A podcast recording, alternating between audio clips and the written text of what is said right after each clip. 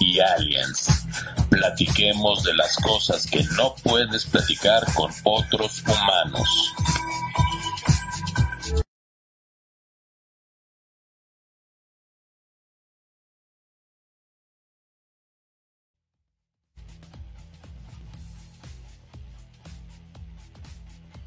Hola, hola, ¿cómo estamos? Buenas noches. Qué gusto que estén por acá conectándose. Bueno, en un ratito más. Espero que ya se estén conectando porque hoy nos espera un super programa. Hola, Kika, ¿cómo estás? Buenas noches. Hola, hola, buenas noches. Muy bien, ¿y tú? ¿Qué tal? Bien, muy emocionado, la verdad. Sí. La semana bien acá en la en la nave. Como bien saben ustedes, estamos transmitiendo, perdón, en vivo desde la Monkey Space Lab. Y bueno, pues hoy este, pues muy contentos de andar por acá. ¿A ti qué tal te fue en la semana? Muy, muy bien. Cansado, ya sabes. En, la nave hay mucho que hacer, entonces está cansada la semana, pero eh, muy a gusto que ya es miércoles porque estamos con ustedes un rato.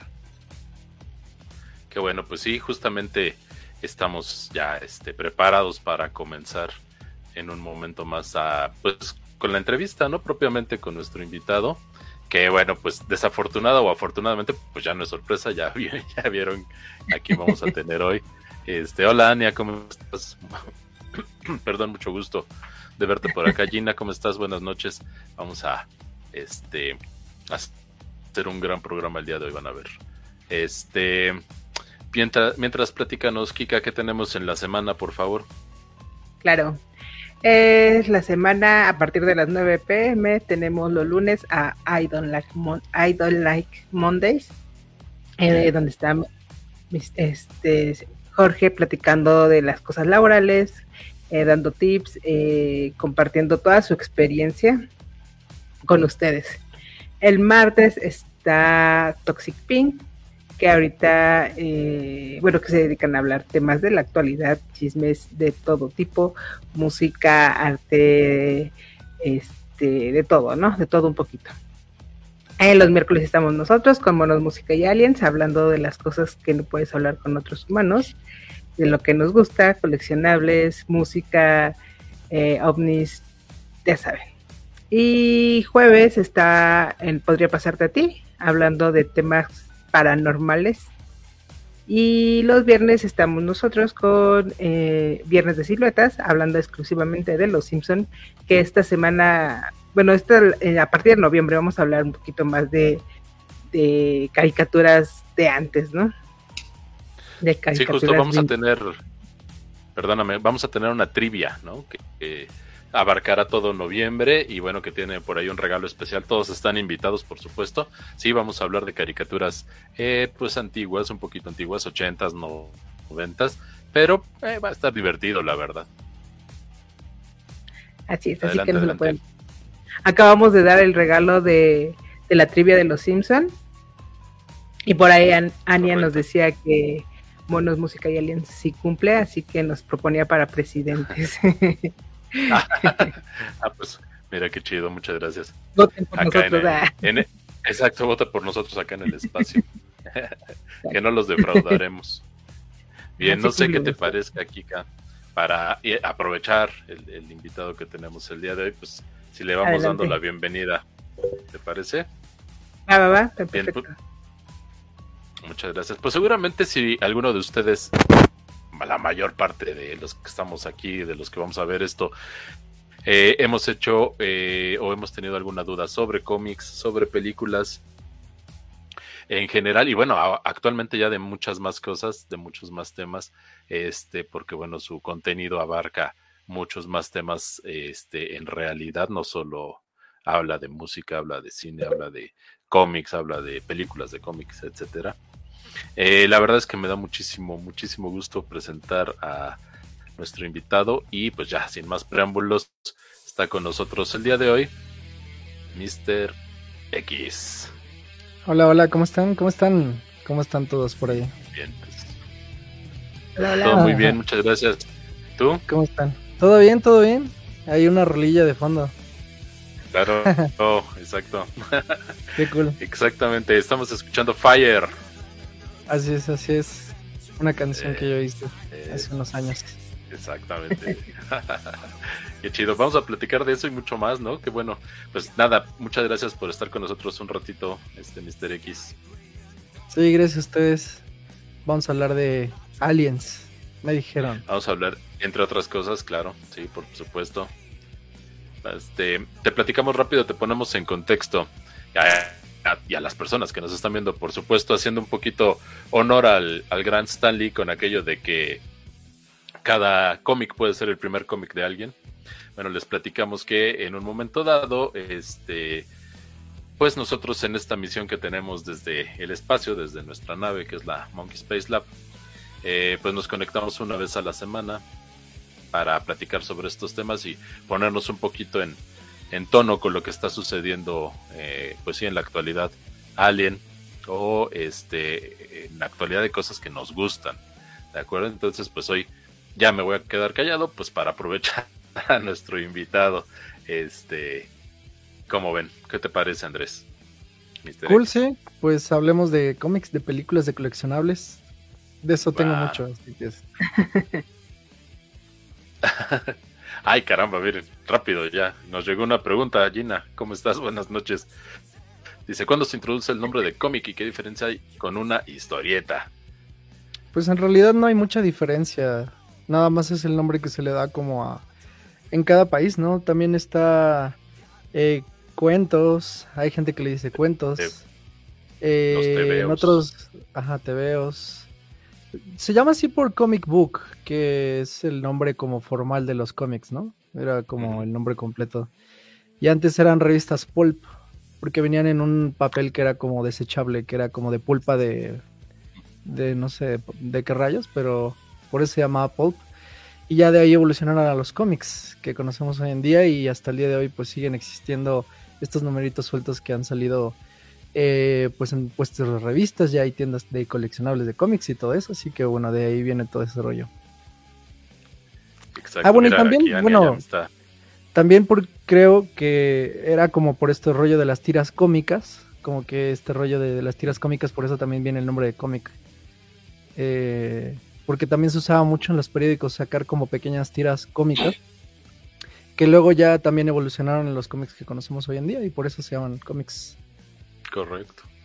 Mira, nos dice Ania que por qué te dije, Andrés, pues es que fue sin querer. Yo estaba viendo aquí otras cosas. eh, en realidad es Mr. X, disculpen ustedes.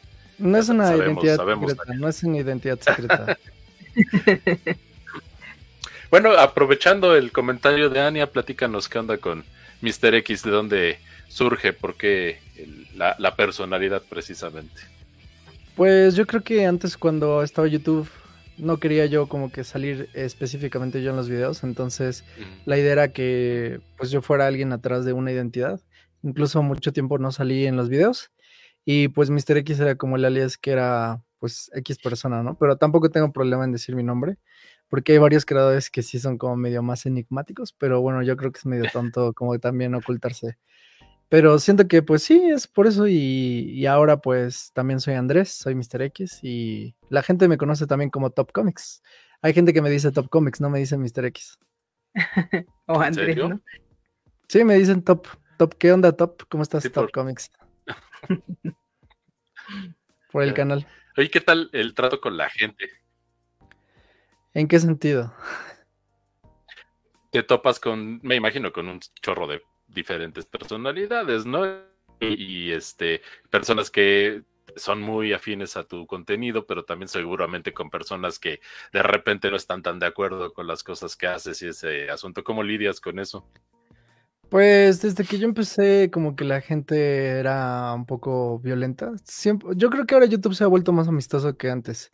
Ahora Twitter es el lugar como tóxico.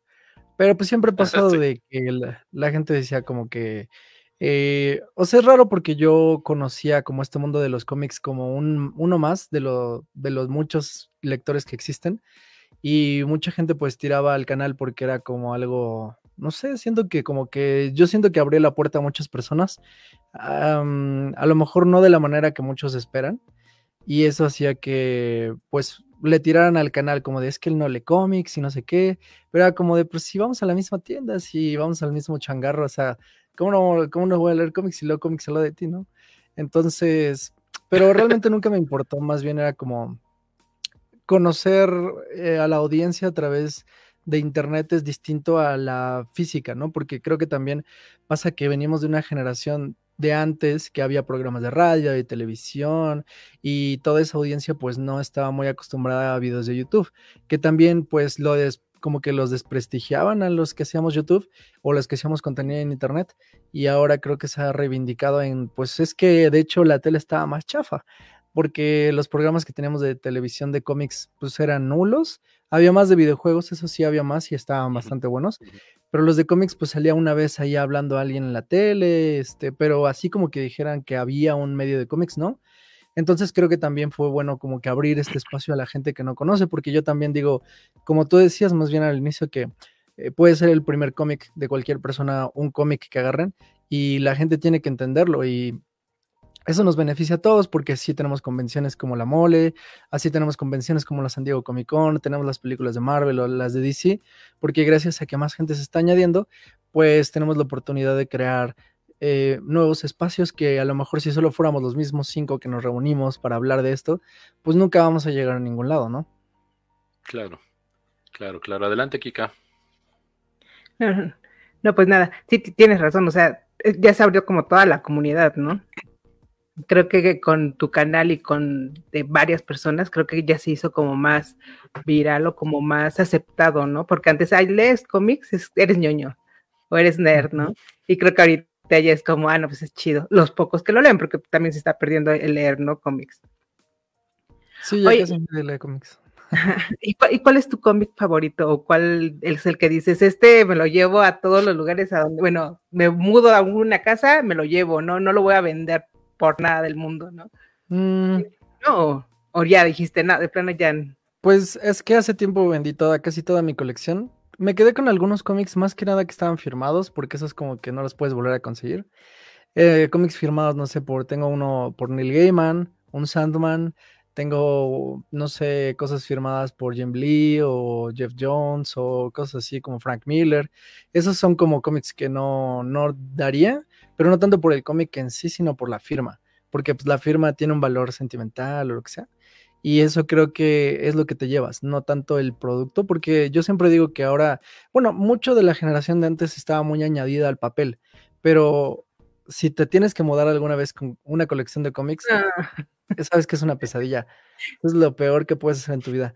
Entonces, como yo me mudé hace muchos años y me di cuenta que era una pesadilla, y aparte como teníamos convenciones y todo, a veces llevábamos 20, 30, 40, 50 cajas y, y como que sentí que era un vicio, o sea, era como, no, esto es horrible, esto es lo peor, o sea, cargar una caja de cómics o de libros es lo más pesado que vas a cargar en tu vida.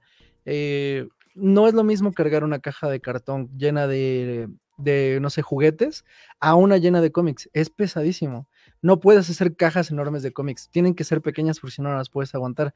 Entonces dije, no, yo creo que esto está como muy estúpido. También entiendo esto de las personas que es como, bueno, es que ahora como todo es digital, ¿qué te pertenece? ¿Qué te vas a llevar? Y no sé qué le vas a dejar a tu familia. Pero yo también digo, o sea, si yo me muero, yo estoy seguro que todo lo van a vender en descuento. O sea, obviamente que cuando yo me muera se acabó la colección. Entonces da igual, sí. Porque aparte si yo me muero, ¿para qué? O sea, me da igual si tengo los discos o no tengo los discos, ya me morí. Entonces, obviamente hay cosas en papel o en físico que no existen en digital, pero también ahora la oferta que hay en digital es mayor a lo que tú podrías concebir de poder controlar en tu vida. O sea, sí está bien que a lo mejor hay algunos libros que no han reeditado algunos cómics o, o discos o películas, pero en realidad tienes tanta otra oferta que no has visto que enfocarte en esa pequeña parte que no ha sido reeditada es demasiado frustrante. Entonces creo que es más bien abrirse a la digitalización, porque ahora yo voy a todos lados con mi iPad, he viajado a todo el mundo con mi iPad y tengo miles de cómics, tengo muchísimos los que yo quiera, los que a mí me gustan, desde Frank Miller, desde Neil Gaiman, desde lo que sea, tengo mis podcasts, tengo mis películas, tengo todo en mi, en mi iPad, entonces ahora, eh, y no se daña, porque también eh, un libro, si tú lo metes a, un, este, a una mochila, se empieza a hacer feo. Y eso también me molestaba, porque los cómics sobre todo es algo que, pues, o sea, como que no quieres que se hagan feos.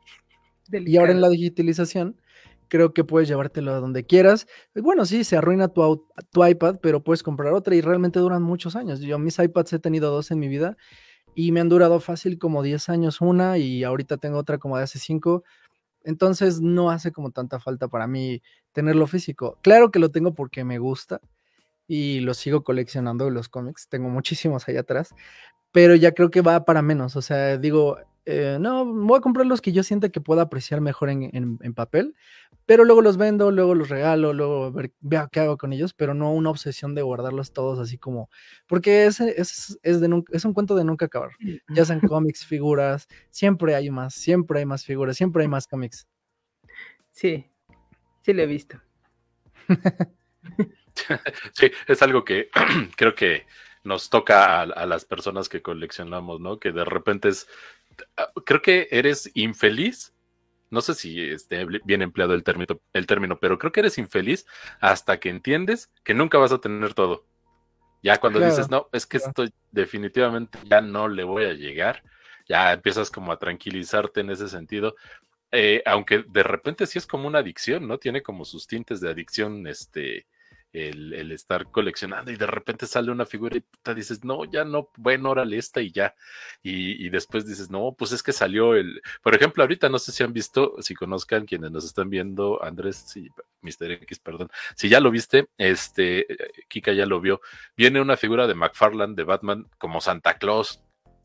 Y dices, no, no, manches, esto ya es demasiado. Y vienen dos, además en dos versiones, ya sabes, una azul y una roja y dices, no, esto ya es demasiado, pero, ay, híjole, bueno, a ver, a ver, espérate, híjole, trae el saquito con los, ¿no? Un poquito como el sombrero de, de la Stacy Malibu en los, en los Simpson. Sí, bueno, es que es, o sea, inmenso coleccionar todo. Yo por eso me enfoco, siempre digo, si eres coleccionista, enfócate en algo ya sea primero eh, algo Marvel, DC, Star Wars, este, lo que sea, y ahora es como, ¿qué vas a coleccionar de eso? Figuras, de qué tipo de figuras, si vas a coleccionar libros, de qué tipo de libros, porque de Star Wars hay muchas cosas, ¿no? Pero es como, bueno, voy a coleccionar esto, ¿no? Y creo que ahí ya te vas haciendo algo más, más básico, porque también alguien que colecciona de todo, pero no tiene una base de algo como que no sirve de mucho. Siento que tienes que tener como, ah, es que yo soy coleccionista de cómics y tengo cómics, pero ¿de qué cómics? ¿De DC, de Marvel? Ok, más de Marvel, ¿cuál personaje? Spider-Man, Capitán América, y ahí creo que te vas haciendo más una colección que vale la pena, porque si tienes todo de mucho, creo que nunca llegas como a nada. Eh, es que en cierto momento vas a tener que llegar, aunque no lo quieras casi casi, a ser selectivo. Llegas a ser muy selectivo con, las cosas porque justo no le, no le das a todo. Es, es muy difícil, ¿no? Eh, sabemos, muchos de nosotros conocemos lo que has hecho, tu trayectoria y esto. Has convivido con actores a super niveles, incluso este, estás en una película de, de DC, estás en Shazam. Este, de todo ese recorrido que has hecho, ¿con qué te quedas? Como coleccionable, es decir, puede ser un momento, puede ser un objeto, no sé, tú dinos. Como coleccionable, pues sí he tenido varias cosas firmadas de los actores o fotos, también porque luego, eh, pues a lo mejor lo que inmortaliza como el momento es la foto, eso está cool. Creo que ha habido pues muchas experiencias en general de viajar, de conocer, de ir a muchos lados. Em, creo que las fotos a veces simbolizan más todo, como que reúnen todo. Una foto con Gal Gadot o con la Justice League o fotos con, no sé, con Spider-Man, cosas así como que son lo cool porque pues como que los objetos luego son cool, pero yo siempre digo, es mejor tener una foto de que estuve con él o con quien sea, a tener una cosa firmada, porque la cosa firmada pues pues este cualquiera la tiene, ¿no? Pero la foto no todo el mundo la tiene. Eso sí creo que es lo, Lo cool también es cuando tienes las dos, la foto y la firma. Que eso sí es como el, máximo. Yo creo que de las experiencias más cool fue cuando conocí a, este, Neil Gaiman. Sí le dije que eh, yo era muy fanático, que, me gustaba mucho Sandman, que me gustaba mucho él como escritor, que era mi escritor favorito.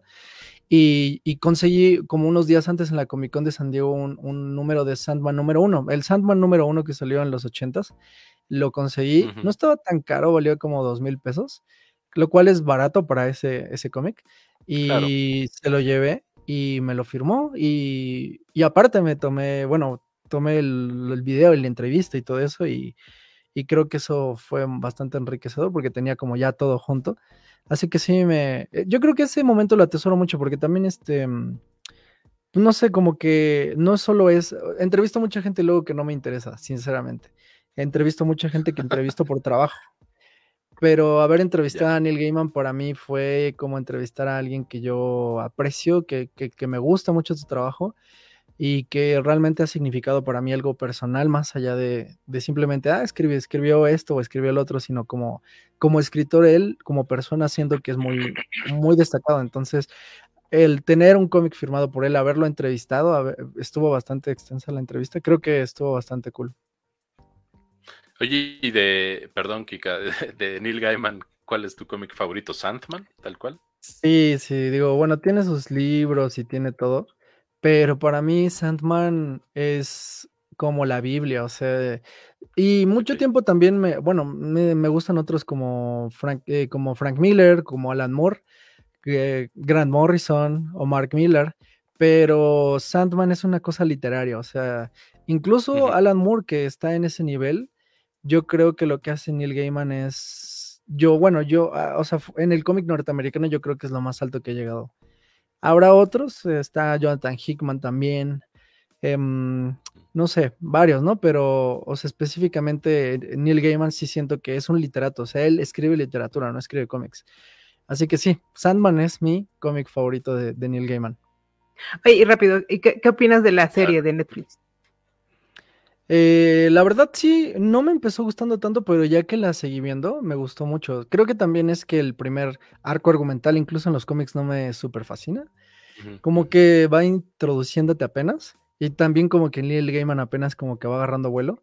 Pero mientras más avanza Sandman, más se pone bueno. Y también pasa con la serie. Mientras más avanza la serie, más buena se pone. Y creo que lograron adaptar muy bien como la esencia del cómic sin que fuera eh, es que también eh, lo de Sandman puede ser como también algo de mucho presupuesto porque tiene cómics que son una locura, pero lo llevaron como a lo esencial que tiene que ver con, los, con las personas, los humanos y las sensaciones y pensamientos que tenemos. Creo que eso lo, puntualizaron muy bien. De hecho, tengo todo un video que se llama así como los episodios que, que, le dieron la vuelta a la serie de Sandman, que son como por ahí del 5 y el 6.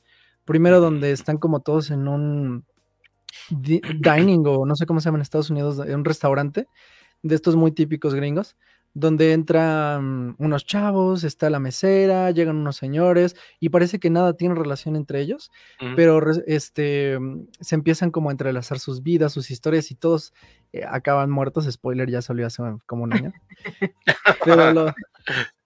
Además, ese que también es un cómic, entonces yo creo que ya. Pero bueno, ahí lo que me gustaba es que ya Em, no se trataba tanto, o sea, lo que a mí me gusta de Sandman es que no siempre trata sobre el personaje principal, sino trata sobre los humanos, cómo lidian Death o, Dream con los humanos, cómo, cómo hablan de ellos y de sus vidas, de sus experiencias, y cómo ellos como dioses aprenden de ellos.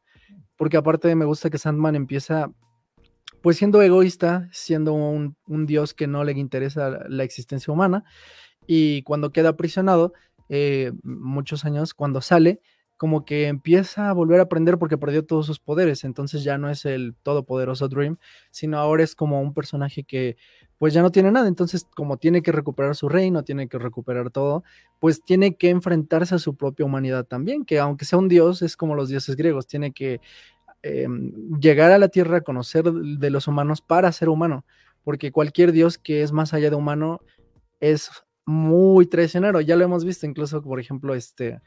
Em, Lucifer es un personaje también que vive ahí en su mundo y también cuando menos está con los humanos es más terrible, pero incluso hay hasta una serie, hay un cómic donde también sale a la Tierra y le encanta ser humano, le encanta, o sea, eso es lo divertido cuando ya salen de ahí porque un Dios todopoderoso que está en el cielo o en el infierno, no, pues no, es, no pasa nada, pues, o sea, solo están ahí y ya, haciendo su trabajo de dioses, pero lo interesante es ver cómo se mezclan. Así que creo que eso lo hicieron muy bien en la serie y pues ya se viene la segunda temporada, así que creo que puede estar bastante chido. Yo creo que sí, incluso, mira, Ania, Ania este, hace un comentario que yo iba a, hacer también. El capítulo 6 es buenísimo, es una, una genialidad como lo hicieron. La verdad es que creo que hasta en, su momento, es, bueno, es muy conmovedor, es, es, bueno, está muy bueno. No sé si compartan la opinión. Eh, también tenemos, perdón, adelante. No, no, sí, estoy de acuerdo, 100%. Ah. Es que luego no me acuerdo del número del episodio porque es como 5 o 6, por ahí es. Ajá, sí. ahí, es, el bueno. Mira, voy a ir un poquito con los comentarios, nos dice la misma Ania. Fue la verdadera razón. Ah, lo de deshacerte de tu colección, bueno, vender tu colección. El espacio, dice, toda mi colección de CDs la vendí y los pasé a MP3. Bueno, a lo mejor la calidad no es la misma, pero el espacio, pues seguro, seguro este, mejoró en tu casa. Ahí también es. No, sí, sí, siguen leyendo los comentarios, tienes razón. Perdón. Dice Luis Rendón. Pues a mí me gustaba leer el cuento que primero dibujó una, una persona que se hacía llamar el Sam. Y esas historias se llamaban el Simón Simonazo y el Super Chisa, como no, en los principios de los ochentas. Después el dibujante fue el maestro Moraliux, claro. Y aguas, si ese cuento lo encontraban nuestras madres, golpiza seguro. bueno, sí, sí, tenía, digamos que llamaba la atención de los papás. Eh, dice, como a quien entrevistaste que no querías entrevistar, bueno, no sé si quieras comentar algo así. No, pues, o sea, es como, ¿cómo decirlo? Hay veces que entrevistas productores o actores de series o películas que no son tan lo que a ti te gusta, pero pues es parte de ser un, pues no digo que soy un periodista, pero hago trabajo periodístico. Entonces, es como alguien que entrevista gente en la calle, no porque a lo mejor dices, bueno, es mi trabajo y tengo que hacerlo. Entonces vas y lo haces, porque es tu trabajo, ¿no? Y lo vas a hacer igual de bien que cuando, cuando son personas que te admiras, pero también pues pasa que, no sé, hay series que ni me acuerdo, o sea, como cosas X. También eh, hay que decir cuando empiezas como que empiezas entrevistando gente que pues no es tan famosa. O sea, empiezas entrevistando como, pues primero dibujantes de cómics. Me tocó entrevistar dibujantes de cómics que a mí no me llamaban la atención, sinceramente. Pero pues era parte del trabajo. Me decían, oye, pues para que estés aquí en la convención o lo que sea, pues entrevístalos a ellos. Y yo digo, bueno, está bien, o sea, los puedo entrevistar y no es que desprecie su trabajo, nada más no me interesa mucho su, trabajo, que es diferente, ¿no? Pero no por eso lo, hago menos. Eh, creo que a todos nos pasa. Y bueno, a mí me pasa porque he entrevistado a mucha gente, entonces también pues es como, bueno, pues eh, tenemos que hacer la chamba. claro. claro. Sí. Adelante, Kika, adelante. No, no, no, adelante. Ah, es que iba a decir que yo creo que todos hemos tenido esos momentos en el trabajo, ¿no? Que, de repente es algo que, bueno, pues ni modo hay que hacerlo, venga. Este.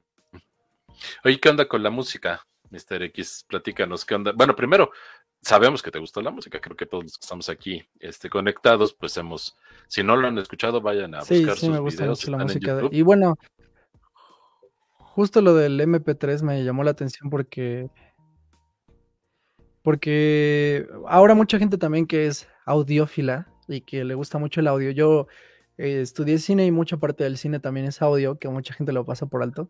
Y pues no digo que soy un clavado, pero pues tengo un conocimiento bastante em, entendido de, todo lo que es el audio y yo, yo entiendo mucho eso que mucha, mucha gente dice, es que el MP3 no es lo mismo que el WAV y no es lo mismo que el CD, no es lo mismo que el vinil y no sé qué, pero honestamente es lo mismo, unas por otras, ¿no? Si quieres una calidad de audio, también puedes este, comprar Tidal, que son, o sea, archivos comprimidos, pero de mayor calidad que Spotify. Pero honestamente tú pones un Spotify en una buena bocina y Claro que al, al, Tidal le vas a encontrar mejor calidad, pero, o sea, el de Spotify tampoco es tan malo, ¿sabes? Y hay, hay, o sea, lo que tiene el Internet es que tienes una gama inmensa de contenido, entonces enfocarse en que solo puedas tener CDs es como muy minúsculo. Yo prefiero tener más conocimiento que tener como este conocimiento porque está en mayor calidad del audio, ¿no? Y ahí en Spotify puedes encontrar muchísimos discos de muchísimas bandas. Yo prefiero escuchar toda la discografía de los Rolling Stones, de Black Sabbath, de Led Zeppelin, a tener dos discos de Led Zeppelin como antes porque pues es que era eh, imposible tener más discos, era como, bueno, tengo dos de Led Zeppelin, uno de Black Sabbath, 10 de Iron Maiden, uno de ACDC y yo así, no puedes tener todos y ahora tienes todos, a mí me parece una estupidez como enfocarse como en el CD, porque nunca los vas a tener todos, pero el, el MP3 te da la oportunidad de disfrutar todos los discos de casi todas tus bandas favoritas. Claro que hay muchas de antaño que no, que no están ahí, sobre todo en México hay muchas que como que no están al 100, pero es bastante bueno, la verdad, o sea, y la mayoría de personas no pueden diferenciar la entre un MP3 y un WAV, sinceramente. O sea, y, como audiófilo lo puedes hacer, pero necesitas ciertos audífonos, cierto equipo para que puedas tú absorber esa fidelidad o calidad, porque también la mayoría de la gente le escucha en su celular y el celular no tiene bajos, no tiene nada, o luego tienes unos audífonos como estos que son los X del mundo, pues no vas a escuchar tu app, ¿sabes? O sea, tienes que invertir si realmente quieres escuchar una buena calidad de audio. Esa calidad, claro. ¿Cuál es tu banda favorita? Digamos. Mi banda favorita. Mi banda favorita es Iron Maiden, definitivamente. ¿Los has visto en vivo? Sí, los he visto como cinco veces en vivo. Sí, es mi banda favorita. También me gusta mucho ACDC, me gusta Guns N' Roses, me gusta Led Zeppelin, The Doors. Eh, ahí ya se va diluyendo más hacia abajo, pero pues en general me gusta mucho lo que viene siendo el rock. Pero también me he abierto a otros eh, rangos ahora, como que también he escuchado música electrónica, eh, un poco de jazz, un poco de música clásica. O sea, me gusta de todo, pero, o sea, la música que a mí me gusta incluso tocar es metal y rock. O sea, esa es la música que a mí me gusta escuchar. ¿Has musicalizado eh, películas? No, me gustaría aprender a hacerlo. Sí, es como todo una especialidad. Hay, hay gente que se dedica solo a hacer eso. Yo, eh, o sea, sí me gustaría eventualmente. También apenas estaba aprendiendo a tocar piano. Creo que el piano es como la base de todos los instrumentos y eso podría ayudarme a alguna vez musicalizar una película, hacer otras cosas, porque como eh, básicamente mis instrumentos principales son como la voz y la guitarra, pero es muy difícil hacer música de, de películas con esos instrumentos, es como raro. Más bien como que todos son sintes, porque con el sinte tienes también todos los instrumentos de toda clase, o sea, con, con el sinte tienes em, alientos, tienes este, el piano, tienes este, percusiones, todo lo puedes hacer en el cinte, pero necesitas como cierta habilidad para, para realmente poder hacer algo chido. Oye, aprovechando ahorita que nadie nos escucha, de todas las canciones que conoces, que has escuchado en tu vida, aquí entre, entre nosotros sin que se sepa este, fuera de este círculo que estamos viendo la transmisión, ¿cuál te hubiera gustado componer? O sea, de, películas o de música en general? no, no, no, en general, en general. Que tú dijeras, ¿cómo me hubiera encantado hacer eso? Pues yo escucho, a, pesar de que Iron Maiden es mi banda favorita, yo creo que el disco que más me apasiona es Appetite for Destruction de Guns N' Roses. Si yo hubiera nacido en los 80, hubiera tenido esa banda. Si hubiera dicho, esto es lo que a mí me gustaría hacer, como ese tipo de rock de antaño, pero que también como que tiene sus tintes de metal, de, blues, como que es una buena etapa del rock. Y Guns N' Roses en ese disco yo creo que se, se, voló la verdad, durísimo.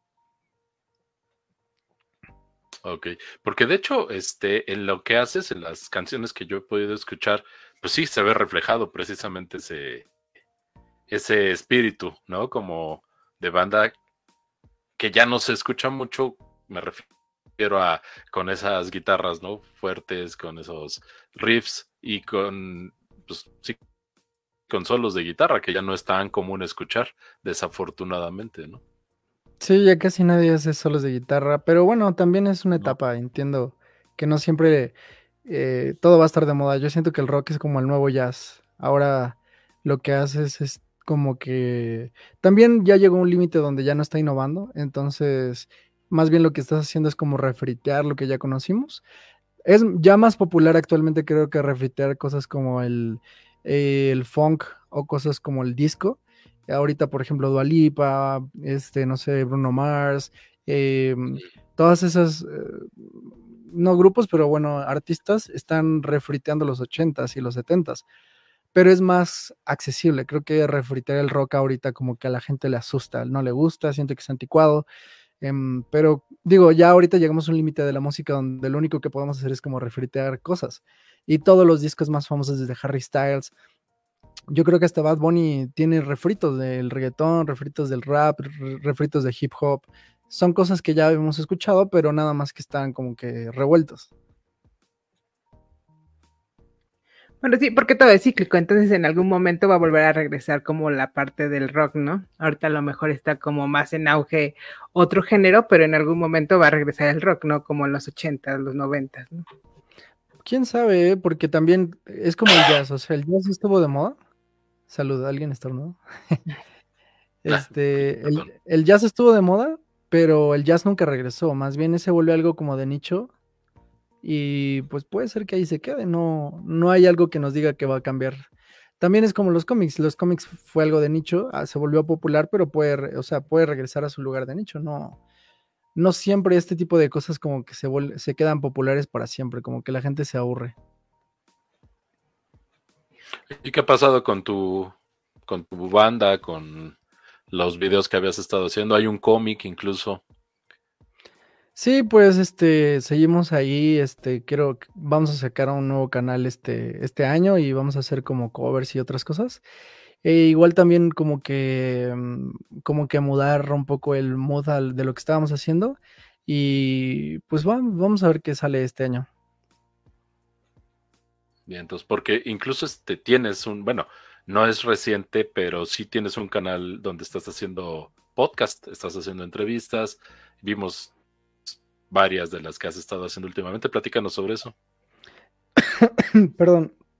Sí, este, Spotify nos contactó para hacer un podcast y lo empezamos hace como dos años y ahora lo tenemos en YouTube y hemos entrevistado a mucha gente, Alan por el Mundo, a Jordi Rosado, a no sé, eh, Carlos Vallarta, hemos entrevistado a muchas personas de mucho tipo y pues la idea era como, bueno, para mí, que me gusta entrevistar gente, eh, era como tener la oportunidad de, tener a los artistas o gente en general, pero darle un espacio que pueda tener como la plática más normalizada posible, porque también pasa que como que luego van a ciertos lugares y eh, solo son preguntas de cierto tipo o de cierto mood, y a mí me gusta como realmente llegar al fondo de, de las personas, de la situación, de cuál es lo que ellos piensan.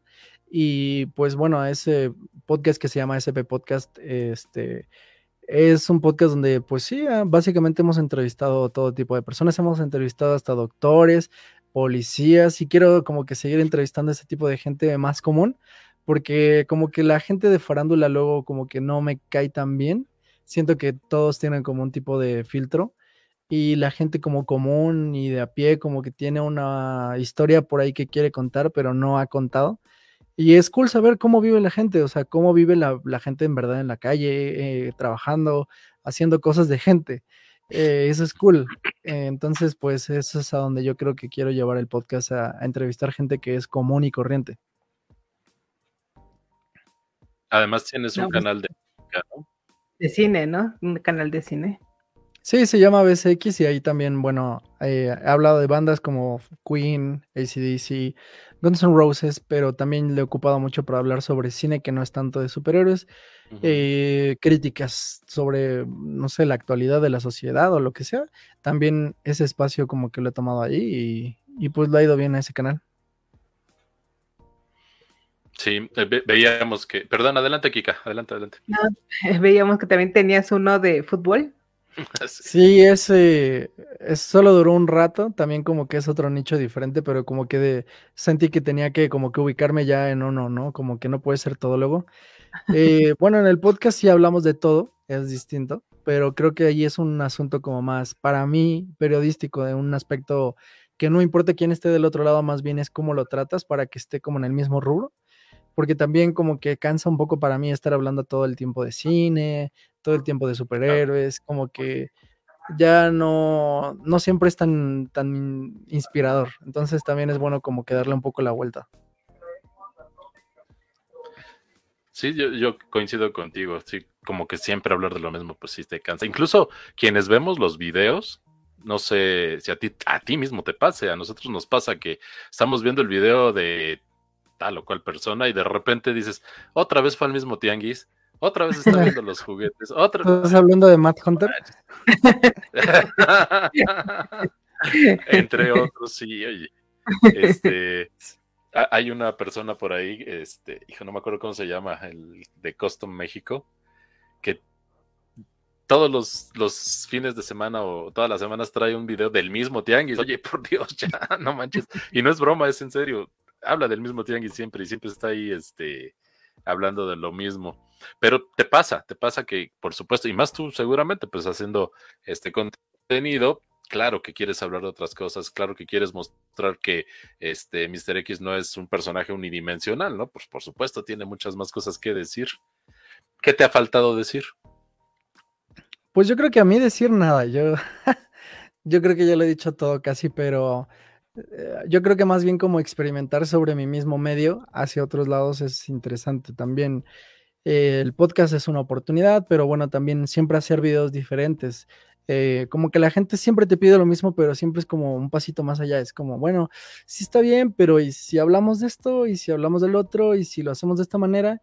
Y también creo que el mismo medio te va pidiendo que cambies, ¿no? También ahora tengo TikTok, tengo Instagram, tengo todas las redes y en todas hago contenido, hago este TikToks, hago videos cortos y son otro rollo.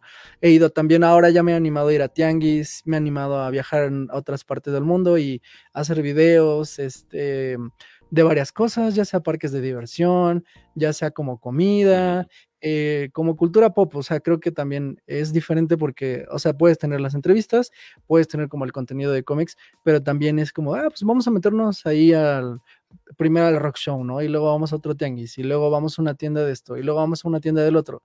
Y eso como que también nos da un respiro, porque es que ahora ya no puedes estar solo en un medio, no puedes estar solo en YouTube, o solo en Facebook, o solo en, Twitter, o solo en lo que sea, tienes que ser eh, multiplataformas. Y, e incluso tienes que hacer diferente contenido para cada plataforma, porque si yo repito mis mismos videos en todos lados, pues la gente va a decir, pues ya lo, ya lo vi, ¿no? O sea, necesito como algo nuevo o para qué me estoy suscribiendo.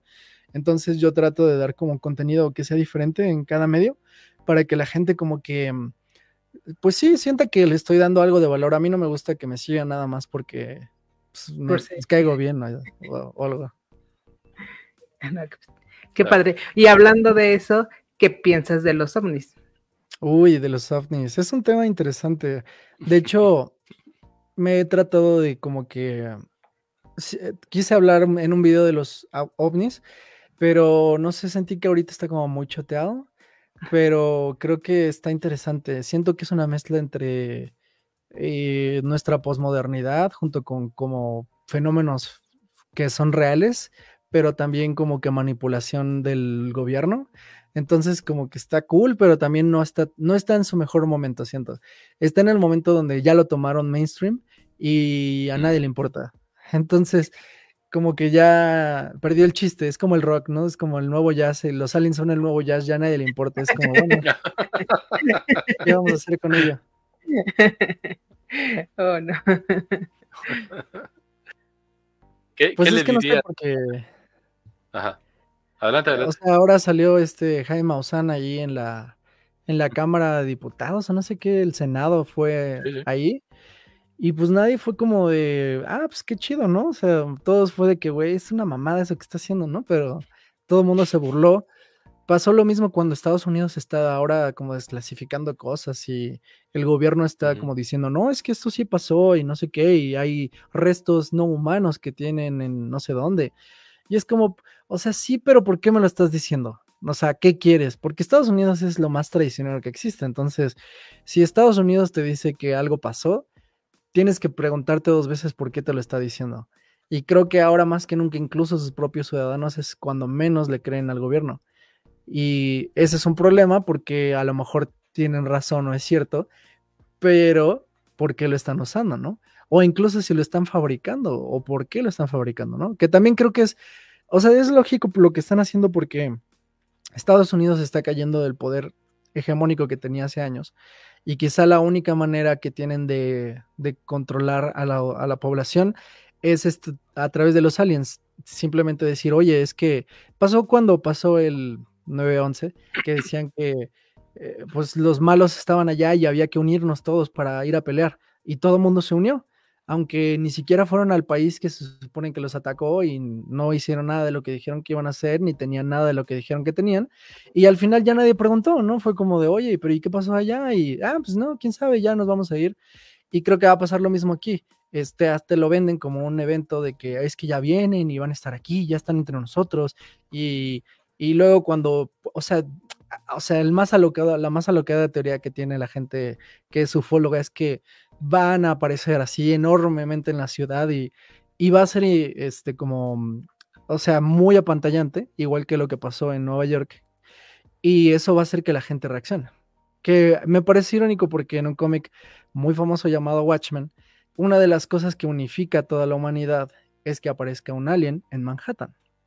Lo cual me parece irónico porque es casi lo mismo que está pasando ahorita, pero es, o sea, como que nada, no sé, también es que creo que Estados Unidos no, no lo está logrando en ese sentido de que la gente es como, sí, pues está bien que lo tengas a los aliens, pero no a nadie le está prestando atención. Ahora también, em, lo que podría pasar es que si ocurra un acontecimiento muy grande, como pasa en Watchmen, que sea inevitable ponerle atención. Y eso va a hacer que a lo mejor todo esto que han preparado durante mucho tiempo, pues cobre sentido y todo el mundo le haga caso porque también eh, este, hay, artículos que dicen que China o India en unos 40 años van a superar a Estados Unidos como potencia mundial. Y Estados Unidos no tiene nada para detenerlo. Y a lo mejor lo único que queda es esto, este show, ¿no? Que puede ser o no cierto. A lo mejor si hay aliens, pero ¿por qué ahorita lo dices, no? ¿Por qué no lo dijiste antes? Yo creo que lo usan como medio de control.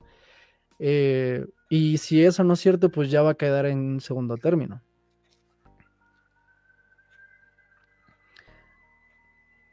¿Crees que eso pasa entonces a, segundo término? Pues el, hecho de que sea o no cierto. Este, te, lo decía porque yo creo que, digamos, eh, creo que comparto un poco algunas de las cosas que acabas de, de mencionar.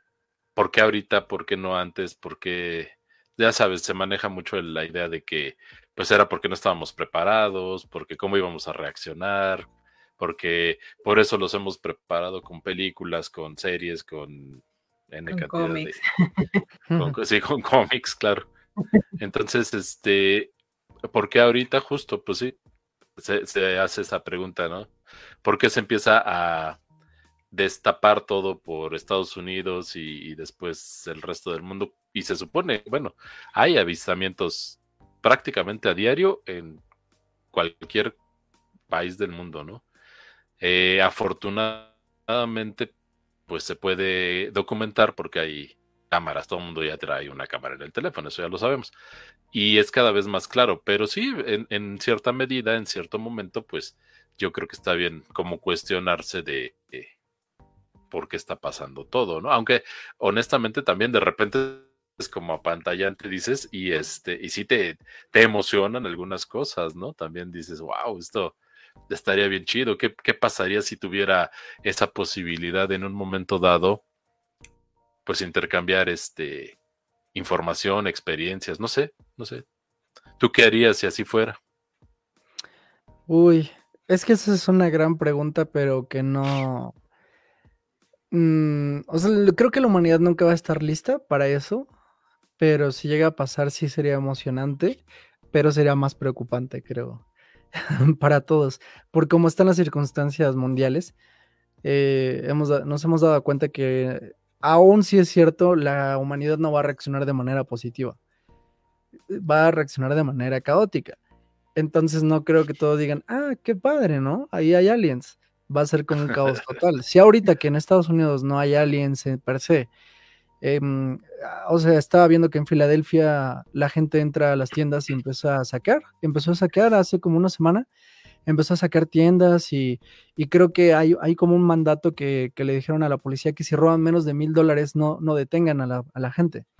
Entonces esto está causando en Los Ángeles, en Filadelfia, en San Francisco, mucho caos social porque hay gente que simplemente entra a robar a tiendas. Y hay videos de que están como si nada. Em, imagina, imaginémonos ahora que si pasa algo como los aliens, ¿no? También va a volver una locura.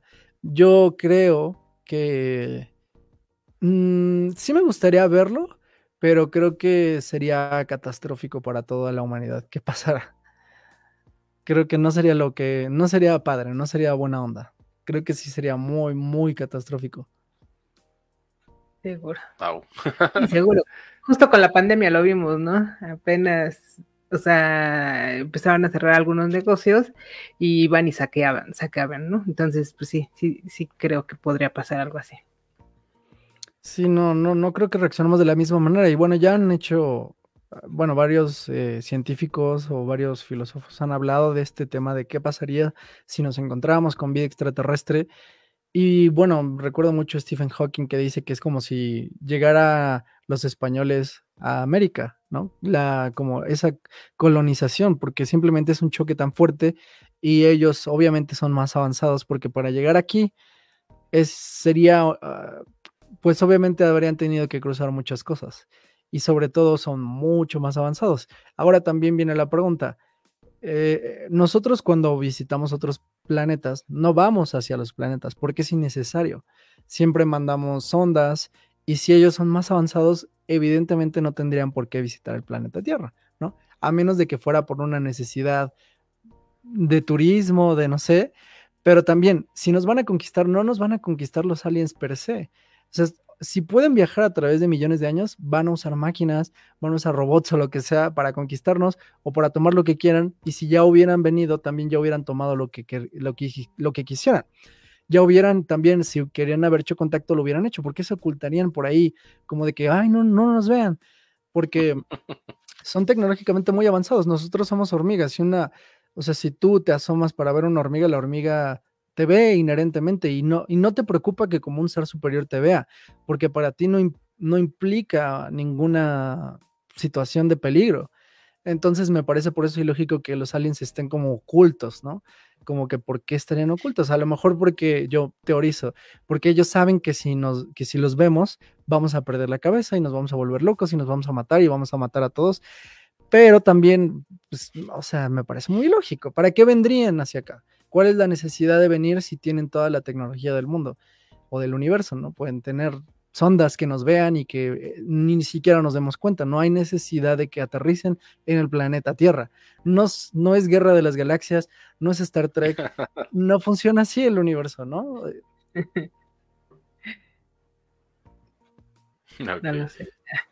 Pues sí, no, bueno, es que es que es claro, es un punto de vista por supuesto, pues es, que justo como el ejercicio de hacer estas preguntas es pues tener un punto de vista como mucho más amplio, ¿no? Eh, compartir algunos puntos seguramente y seguramente eh, de repente que eh, quienes tienen estas opiniones tengan algún punto que tú no habías considerado y eso está, está bien chido. Miren, por ejemplo, déjenme ir rapidísimo a los comentarios de las personas que nos están viendo. Voy un poquito atrasado con los comentarios, ahí les ofrezco una disculpa, pero pues ha estado interesante el, la plática. Dice Luis Rendón, también me acuerdo de Editorial La Prensa, sacó el cuento de El Spirit y me encantaban los dibujos y más aquí en México le pusieron color, pues creo que originalmente era en blanco y negro. el Spirit de Will Eisner, ¿no? Este, dice Ania, eh, habla de Sandman, el, el capítulo 6 es una joya. Ah, ese ya lo había leído, perdón y el nombre del capítulo era The Sound of Her Wings. Y mm. luego dice Anya también, ya los siguientes archivos A de su colección los tienen, los tienen FLAC, pero los primeros solo los pasé a MP3, 320, eso sí, hablando de la, de la calidad. Luego dice Gina, la película en Star Plus alienígena, nadie te salvará, dicen que está muy buena. Todavía no la veo, pero me comentan que tiene situaciones que sí suceden y nadie te dice habría que verla, a ver qué tal está. Ah, bueno, pues gracias por la, por la recomendación, Gina, muchísimas gracias. Dice Oscar, buenas noches. Oscar dice, ha sido más claro, ya bajen la cortina con respecto a lo que opinas de, de estas cuestiones de los aliens. Y dice Gina, sería un caos y, perdón, sí sería un caos, caos y más caos, qué susto. Bueno, esperemos que no, no, que no sea así tan caótico, pero se suena, ¿no? A ver, rápido, ya casi, casi para despedirnos. En este sentido, este, ah, bueno, dice Carlos, hola Carlos, se, se, conecta y dice tarde, pero seguro, bueno, está bien, más vale tarde. Este, en este sentido, este, digamos, si tuvieras que escoger una realidad, y solo me voy a concretar a dos para no extendernos tanto, el Día de la Independencia o Marcianos al Ataque. la de Marcianos al Ataque está más como que está más mal viajante. Como que la del Día de la Independencia es como de, ah, ok, aliens les tengo que dar en su madre y se acabó, ¿no? Pero la de Marcianos al Ataque es como de, este pues está raro, güey. Si los marcianos son así, sí da, sí da culo, como que los otros es como, ah, son aliens malvados. Pero los otros es como de, este güey trae un, un así, una capita, o sea, como de, ¿qué, ¿qué, pedo con esto, no? Creo que sí me malviajaría mucho. Me malviajaba más esa película que la del Día de la Independencia. Así que yo digo, el Día de la Independencia es más, es más lógico. Llegan, quieren partirnos la madre, nosotros nos defendemos y ya está. Gana Will Smith. Gana Will Smith, como siempre. Por cierto, este, yo, yo no vi la no, no vi la más reciente porque hay una segunda parte, creo. Esa sí ah, está muy ¿Viste? mala. Sí, ah, no vale la pena, ok. Sí, no, no, no. Ah. La, este, ¿Cómo se llama la nueva? No me acuerdo, pero es muy mala. Es muy mala. De hecho, la de Día de Independencia es muy mala, pero mínimo como que te entretiene. Y este es como de que, ¿por qué rayos está pasando esto otra vez? Kika, ¿alguna pregunta antes de prácticamente despedirnos? No, ya, de mi parte no. Estuvo muy buena la entrevista. Estaba muy padre, sí, la verdad es que sí. Este, yo sé que tu director favorito es Martin Scorsese.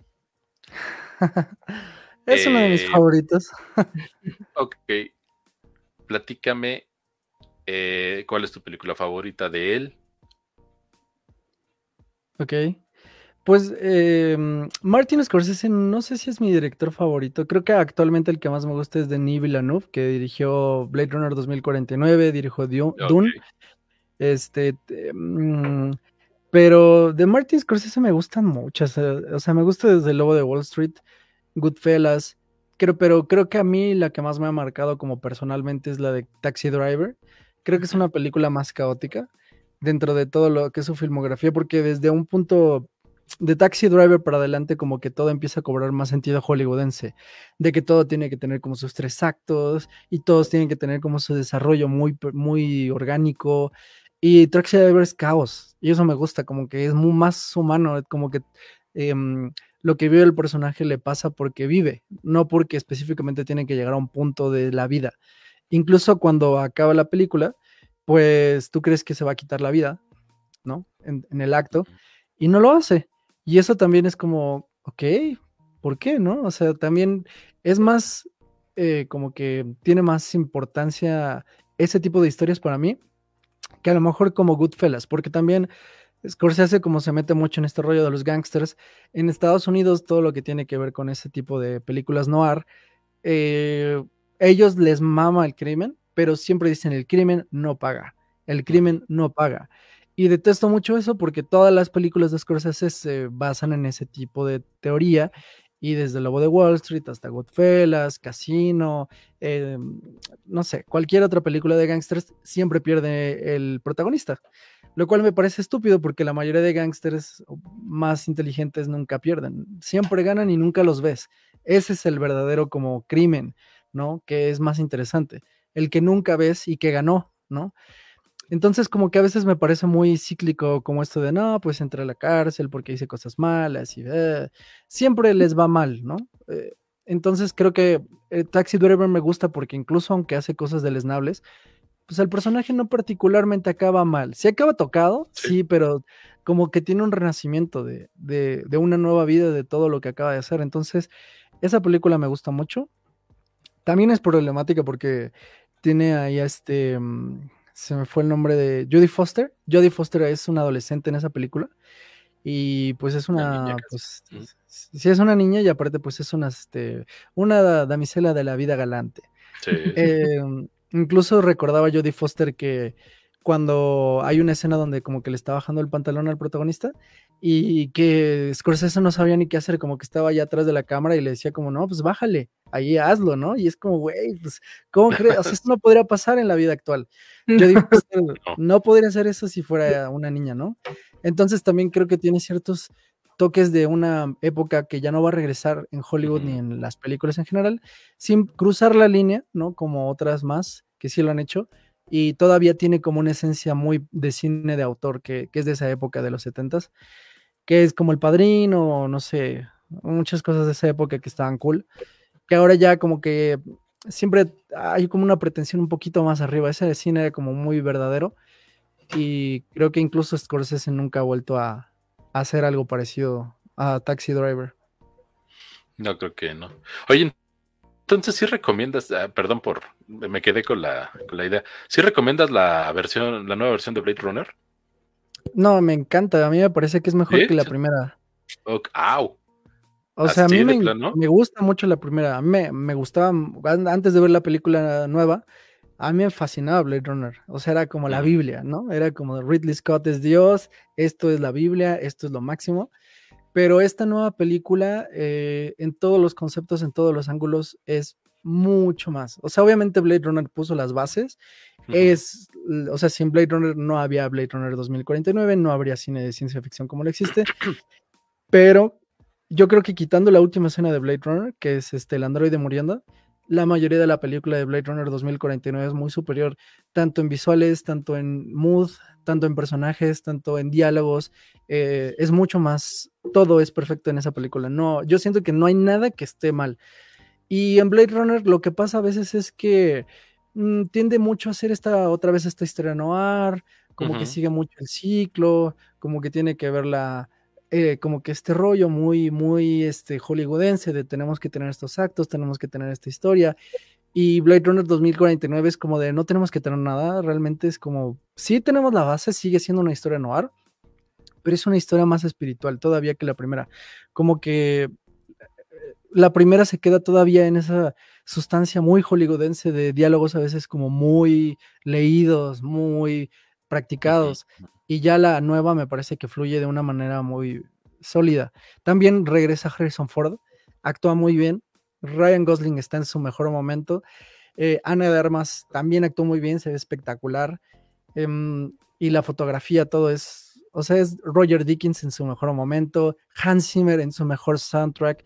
Eh, todo es magnífico. O sea, obviamente la primera también tiene esto, ¿no? Pero yo creo que esta sí lo evoluciona mucho. Y fíjate que justo te iba a preguntar sobre la música. Sí, digo, Vangelis este, tiene lo suyo, ¿no? Pero Hans Zimmer para mí es el mejor compositor en la actualidad. Está en un nivel así sorprendente que luego regresó para Dune, que también me encanta el soundtrack de Dune. Es muy diferente al de Blade Runner, pero, eh, o sea, Hans Zimmer es un dios. O sea, te guste Hollywood o no, puede gustarte Batman v Superman o no, pero sus soundtracks son una cosa así deliciosa. Sí, sí, sí, la verdad. Ahí compartimos totalmente la opinión. Sí, Hans Zimmer es un fregonazo, la verdad. Kika, te veo con ganas de participar. Adelante. No, no, no. Nada más digo que hay que ver esa película. Sí, hay que ver. La, voy a ver y ya después veré la otra. Listo, pues Andrés, Mr. X, muchísimas gracias por habernos acompañado, por haber estado en esta emisión de Monos Música y Aliens. De verdad, no sabes cuánto te agradecemos. No, muchas gracias a ustedes por invitarme y pues un gusto y saludos a todos los que estén escuchando. Muchas gracias. Muchas gracias, que tengan una excelente semana. Esperamos que no sea la última vez este, que nos acompañes. Ojalá en una emisión próxima pues también puedas estar por acá. Gracias a todas las personas que nos vieron, que nos vayan a ver después. Un saludo para todos y pues nada, nos vemos aquí la próxima semana. bye.